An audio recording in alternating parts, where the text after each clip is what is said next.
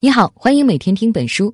今天为你解读的是《人体的故事》这本书的中文版，大约有三十三万字。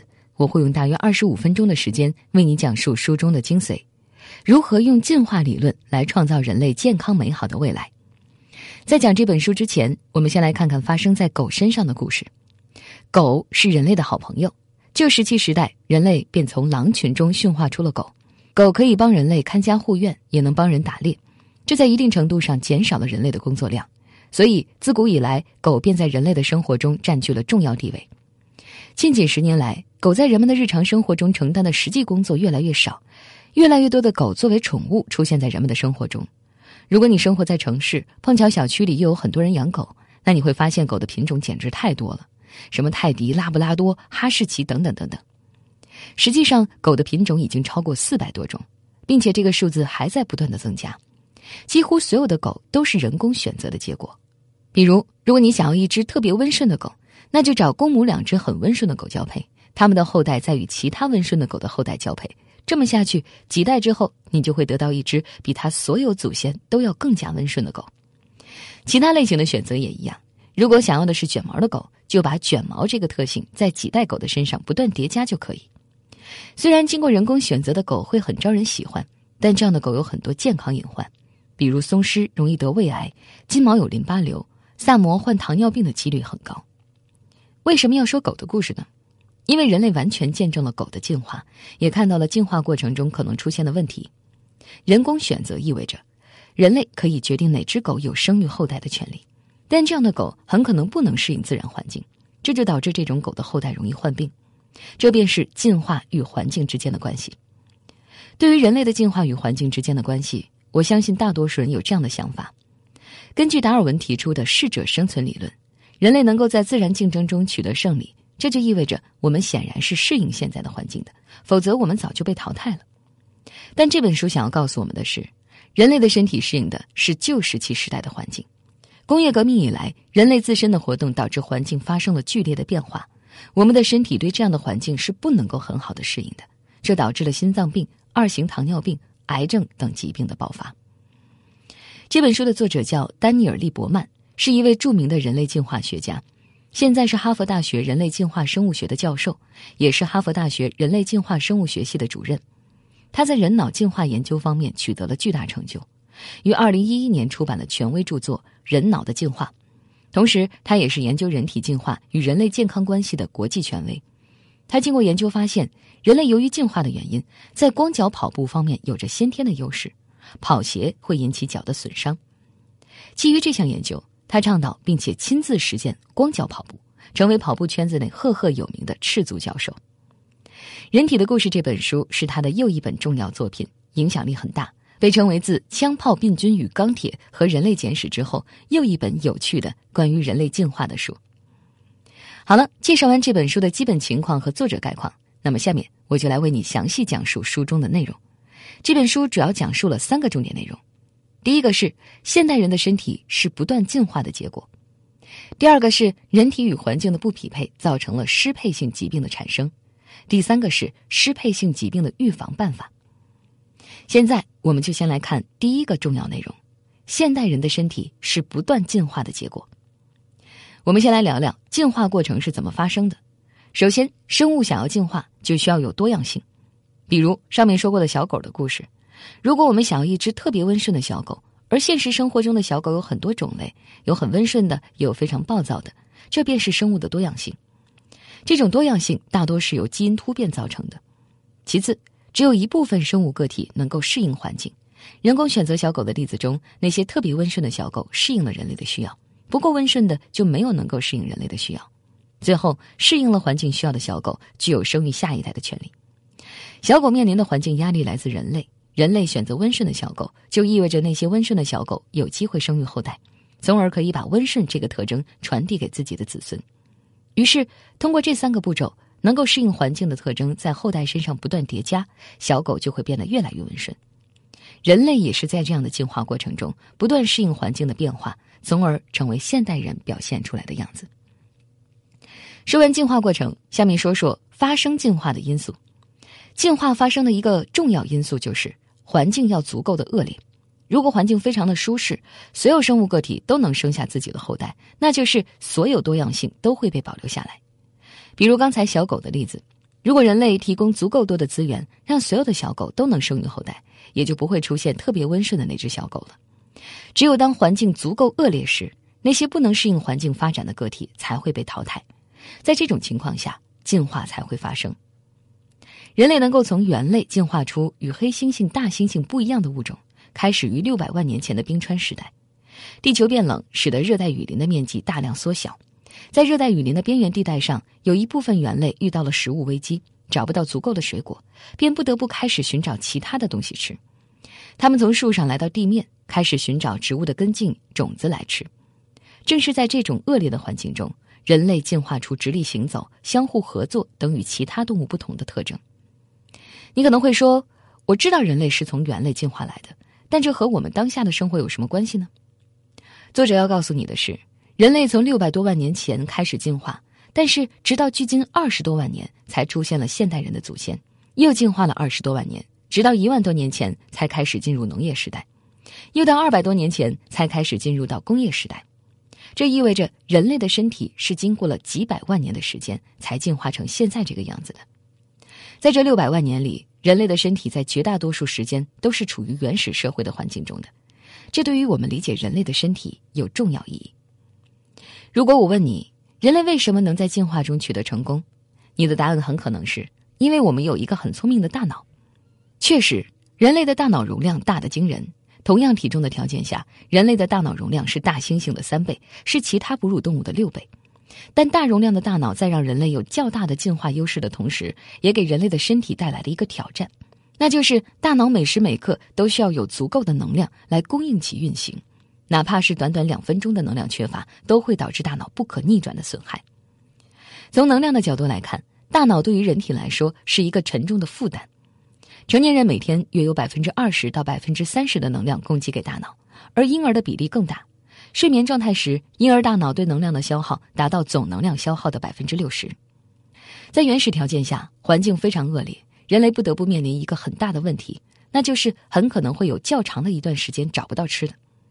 对此，人体进化出来的解决办法就是储存脂肪。脂肪分子是一种高浓缩的能量储存库，一克的脂肪可以存储九大卡的能量。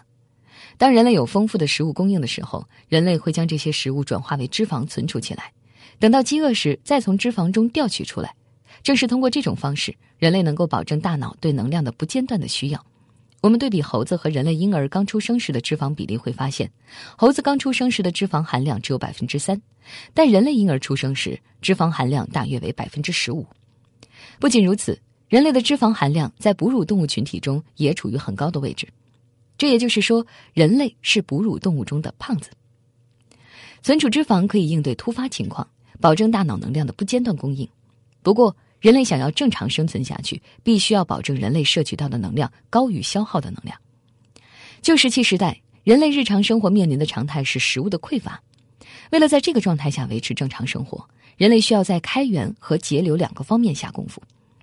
开源就是要多吃高热量的食物，甜的食物，比如蜂蜜，糖里面含有大量的热量，人在吃了之后能够高效的转化为脂肪。在旧石器时代，这样的食物非常缺乏。因此，收集到甜的食物会让人类异常兴奋，这也是直到现在我们没有办法拒绝甜点的原因。在节流，也就是减少热量消耗方面，旧石器时代的人类有自己的办法。在揭晓答案之前，我想问一下，你对旧石器时代的人类有什么样的印象呢？他们是每天不停的劳动，还是有时间躺着晒晒太阳？你可能会觉得，印象中农民每天不断工作，还没有办法养活全家。原始人显然要每天从早上工作到晚上，才能养活自己的老婆孩子。但是现实情况却恰恰相反。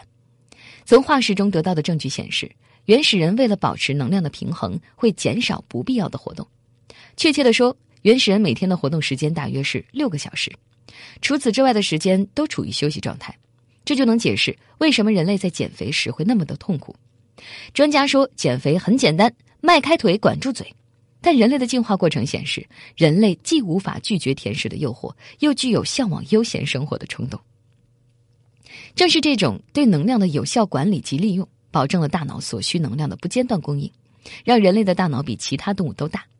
因此，从某种意义上来说，对能量的有效管理及利用是人类能够在进化中成功的更重要原因，甚至比拥有一个聪明的大脑还要重要。在远古时代，人类对甜食的向往和自身活动时间的限制，能够帮助人类适应残酷的竞争环境。经过几百万年的发展，在距今二十万年的时候，人类遍布除了南极洲之外的全部陆地世界。当时的人种也出现了多样化的趋势，不同的地方有不同的人种。比如著名的尼安德特人就位于欧洲地区，你可能会觉得我们现代人中的某一些是尼安德特人的后代，某一些是亚洲生活的人种的后代，某一些是在美洲生活的人种的后代，但是现实情况却会让你大吃一惊，这些人种都消失了，我们都是智人的后代，智慧的智，人类的人。在二十万年前，智人这一人种只存在于非洲的一个角落，他们总共不到一万四千人。就是这不到一万四千人走出非洲，取代了当时世界上的其他人种。我们现在生活在地球上的七十多亿人，都是这一万四千人的后代。现在的研究发现，尼安德特人的脑容量比现代人，也就是智人的脑容量还要大。这从某种意义上来说，就意味着尼安德特人比智人要聪明。但为什么是智人取得了成功呢？作者认为，文化进化在其中产生了重要作用。智人发展出了语言，能够进行交流和合作，这能够组织起大规模的人进行更有效的工作，这是现代人能够取得最终胜利的原因，但也为人类的进化埋下了隐患。好了，上面为你讲述的就是第一个重点内容：现代人的身体是不断进化的结果。说完这个，咱们接下来来说第二个：人体与环境的不匹配造成了失配性疾病的产生。人类身体经过六百多万年的进化。虽然在力量、速度等方面无法和大猩猩、黑猩猩相比，但凭借着发达的大脑以及对能量的有效管理，适应了环境的发展。最终，智人借助文化进化成为唯一留存下来的人种。随着智人进化策略的成功，文化的发展成为现代人生活中的一个重要方面。迄今为止，文化进化带给现代人两次重要的变革：农业变革以及工业变革。农业变革为智人的进化带来了第一次飞跃。在大约一万两千年前，人类进入了农业时代。通过农业种植的方式，人类有了较为稳定的能量来源。通过驯化鸡、鸭、猪等动物，人类有了较为稳定的蛋白质来源。这导致人类能够有机会拥有更多的后代，也能够通过建立村庄的方式生活在一个较为集中的地点，并进行物品交换。这在一定程度上意味着，人类不再是单方面接受环境的挑战，而是能够通过文化进化的方式改造环境。在农业社会，人类为自己创造了与原始人不同的环境。农业时代，人类的饮食结构比较单一，地里面种出来什么就吃什么，家里养了什么动物就吃什么动物的肉。原始人为了维持生存，会吃各种能够得到的食物。农业时代的人口更加聚集，这导致了流行病的大面积爆发，天花、霍乱等流行病成为农业时代人类死亡的重要原因。而原始社会的物理条件限制了人口的聚集。大家都聚在一起，就意味着没有足够的食物吃，因此原始社会几乎没有流行病的爆发。为了应对人口的增加，农业时代的人必须要加大劳动量，就像你在各种影视剧里看到的那样，农民需要从早忙到晚，没有了原始人生活中的休闲时间，这导致了一个意想不到的结果。有证据发现，人类刚进入农业时代的时候，人的身高在很短时间内出现了上升。但随后便急剧降低到比旧石器时代的人还要低的程度。在旧石器时代，人只要能成年，大部分都能活到六十多岁。但农业时代的人的寿命降低了，这就是说，农业变革带来了人口数量的增加，但对人的身体来说并不是好事儿。作者提出，从人类进入农业时代到现在，人类只经过了短短六百代的进化，这个时间太短了，人体没有办法适应自己创造的农业时代的环境。从而产生了各种疾病，这些疾病被称为失配性疾病。人类的第二个变革便是工业时代的变革。工业时代只有两百多年的历史，人类也只经历了十多代人的进化，但所面临的环境却有了翻天覆地的变化。虽然人的寿命比之前更长，我们也已经消灭了很多传染性疾病，但现代人却必须承受心脏病、二型糖尿病、癌症、骨质疏松等各种以前很少见的疾病。作者认为，这样的疾病也属于失配性疾病，产生的主要原因就在于人类经过几百万年进化出来的身体适应的是原始社会的环境，而不是现代人创造出来的工业时代的环境。人体和环境之间的不协调，导致了这些疾病的爆发。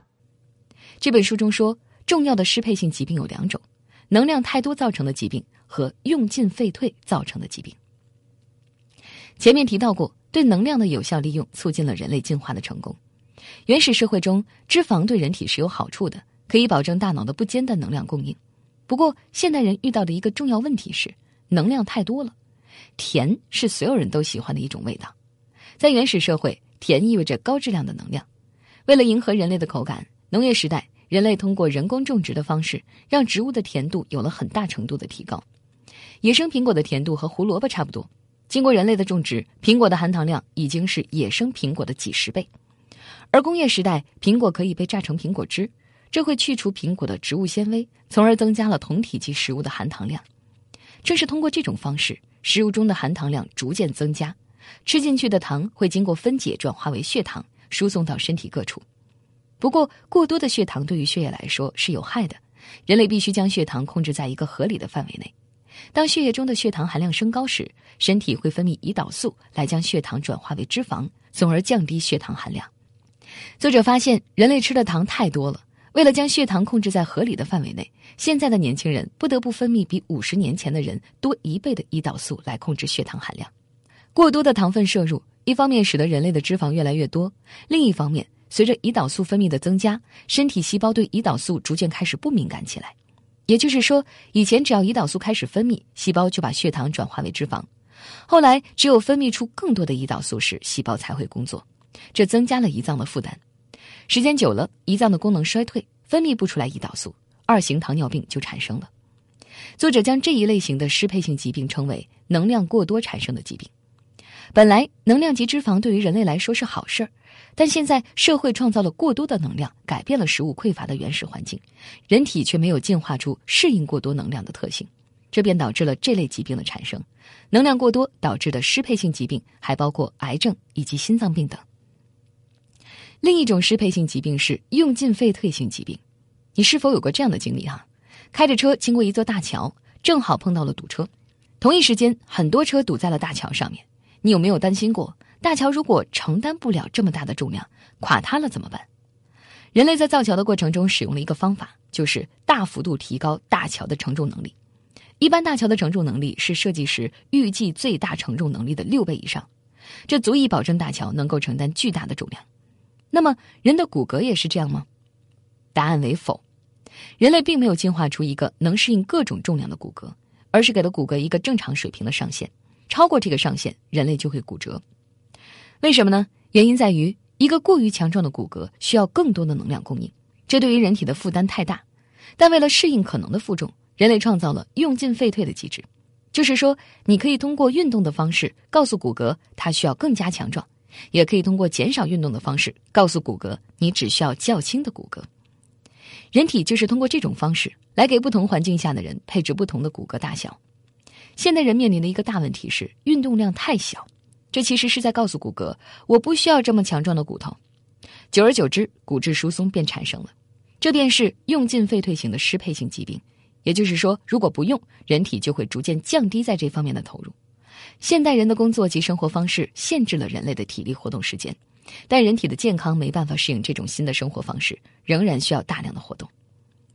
那说完本书的第二个重点，人体与环境不匹配会造成适配性疾病的产生。下面来为你说说最后一个重点：适配性疾病的预防办法。适配性疾病成为当下人类需要面对的重要问题，癌症、糖尿病、骨质疏松等疾病困扰着越来越多的老年人。以至于人类的寿命越来越长，但增加的寿命却有很大一部分是处于生病状态的。当你生病之后，作者认为你应该直接去找医生，而不是再去看人类进化的理论。但是如果你还没有生病，那你应该从进化理论中寻找积极预防的方法。原始人需要采集食物及打猎，因此他们吃的食物种类很繁杂。每天虽然只需要工作六个小时吧，但至少要走十公里。因此，现代人应该做的是迈开腿。管住嘴。不过，这说起来很简单，做起来却很难。除了人类基因的因素以外，另外一个重要原因在于，人类对短期危害和长期危害有不一样的判断。人类倾向于弱化长期危害，但强化短期危害。比如，你知道自己需要增加运动量，但面临乘坐电梯还是走楼梯的问题时，常常会选择电梯。原因就是当下看坐电梯能省力气，长期看走楼梯能增加运动量。人类往往会选择短期有利的，而忽略长期有利的。正是这些短期的不利因素逐渐积累，最终形成了适配性疾病。为树立对适配性疾病的预防意识，作者认为，人们在日常生活中应该时刻树立两种意识：一是要注意那些习以为常的事情，因为那只是我们这几代人才觉得习以为常的事情，比如穿鞋只是近几千年来的事情，并且在农业社会鞋底还很薄，但现代社会人类的鞋底越来越厚，在不同的场合穿不同的鞋也越来越讲究。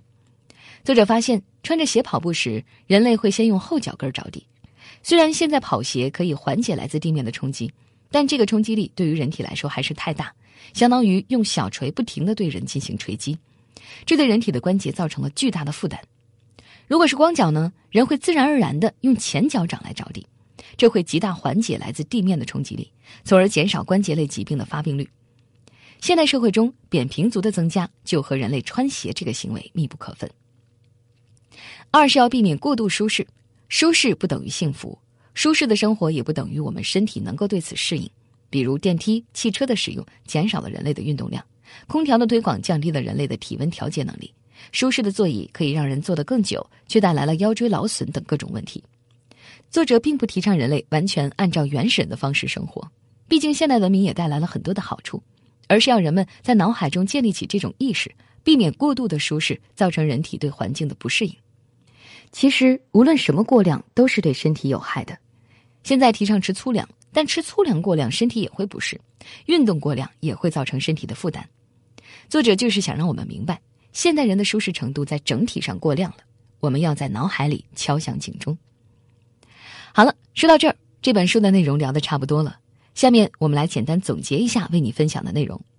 首先，我们强调人类是由进化而来的。人类历经六百多万年的进化，适应了旧石器时代各种环境的挑战。进入新石器时代后，人类进入了农业文明时期。在物质条件得到极大满足的同时，人类对周围的环境产生了极大的影响。环境反过来也会对人体造成影响。农业时代经历了六百代人，而工业时代仅仅经历了十多代人的时间，环境又发生了翻天覆地的变化。人体的主要进化出现在旧石器时代。文化进化制造出来的现代环境对人体提出了挑战，这就引出了我们的第二个重要内容：适配性疾病的产生。作者认为，适配性疾病有两个重要的类型：能量太多造成的疾病，以及用进废退造成的疾病。第三个重要内容是说，对于适配性疾病，人类是有办法进行积极预防的，比如改变饮食结构、增加运动量等。与此同时，人们应在自己的头脑中树立要注意那些习以为常的事情，以及避免过度舒适这两个意识。人类并不是凭空产生的，而是经历进化而来。科技进步、文化发展、经济繁荣会带来城镇化、工业化等让人觉得很舒服的环境改变。确实，我们不需要像以前一样从事重体力劳动，卫生条件也提高了。但随之而来的过于精细化的食品、太少的运动量。压力过大、睡眠减少等现代人的问题，会带来肥胖、心血管疾病、癌症等人体与环境不相适应的疾病。因此，我们应该了解旧石器时代人类的生存状态，这对于我们了解自己的身体并防止适配性疾病是有好处的。以上就是这本书的全部内容，为你准备的笔记本文字就在音频下方的文稿里。恭喜你又听完一本书。